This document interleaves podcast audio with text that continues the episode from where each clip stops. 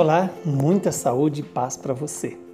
João 3, de 7 a 15. Naquele tempo disse Jesus a Nicodemos: Vós deveis nascer do alto. O vento sopra onde quer, e tu podes ouvir o seu ruído, mas não sabes de onde vem nem para onde vai. Assim acontece a todo aquele que nasceu do Espírito. Nicodemos perguntou: Como é que isso pode acontecer?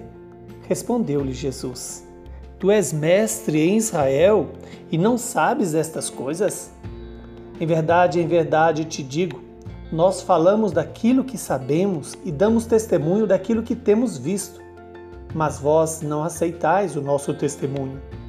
Se não acreditais quando vos falo das coisas da terra, como acreditareis se vos falar das coisas do céu? E ninguém subiu ao céu, a não ser aquele que desceu do céu, o Filho do Homem. Do mesmo modo como Moisés levantou a serpente no deserto, assim é necessário que o Filho do Homem seja levantado, para que todos os que nele crerem tenham a vida eterna. Palavra da nossa salvação.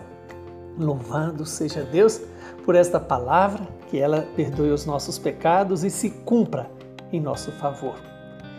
Estamos hoje continuando o diálogo entre Jesus e Nicodemos. Houve um encontro. Agora, não basta apenas encontrar fisicamente, mas estabelecer um diálogo, onde Nicodemos, reconhecendo Jesus como aquele que vem da parte de Deus, e Jesus, que quer também ensinar para Nicodemos e para mim e também para você, que para entrar no reino de Deus é preciso nascer do alto. Mas o que é nascer do alto? Para se nascer, é necessário ser gerado. E onde é que somos gerados para nascermos do alto? No seio da igreja, na vida da comunidade, iluminada pelo poder da palavra e pela força dos sacramentos da liturgia e a vivência comum, ou seja, conviver com os irmãos. Mas quais são as características dessa gestação para se nascer do alto. Lá na carta de São Paulo aos Gálatas, no capítulo 5, nos lembra quais são as obras da carne, ou seja, o que faz o homem viver segundo a carne: a fornicação, a impureza, a libertinagem, a idolatria, a superstição, a inimizade, a briga, o ciúme, o ódio, a ambição, as discórdias, os partidos, as invejas, a bebedeira, as orgias e outras coisas semelhantes. Mas o que faz nos, nos faz gerar para nascermos do alto? As obras do Espírito. O Espírito de Deus em mim e em você. E quais são essas obras ou esses frutos do Espírito?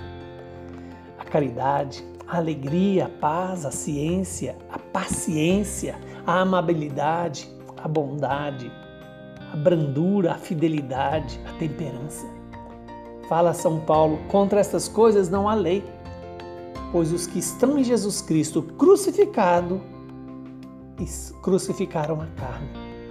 Mas as paixões e as concupiscências ainda permanecem plantadas no coração humano.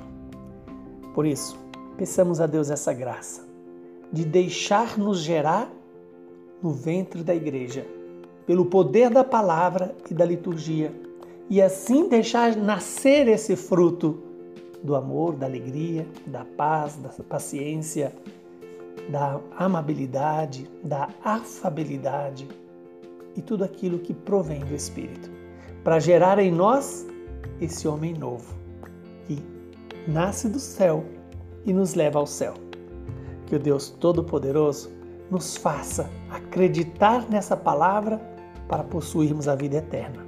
Ele que é Pai, Filho e Espírito Santo. Muita saúde e muita paz para você.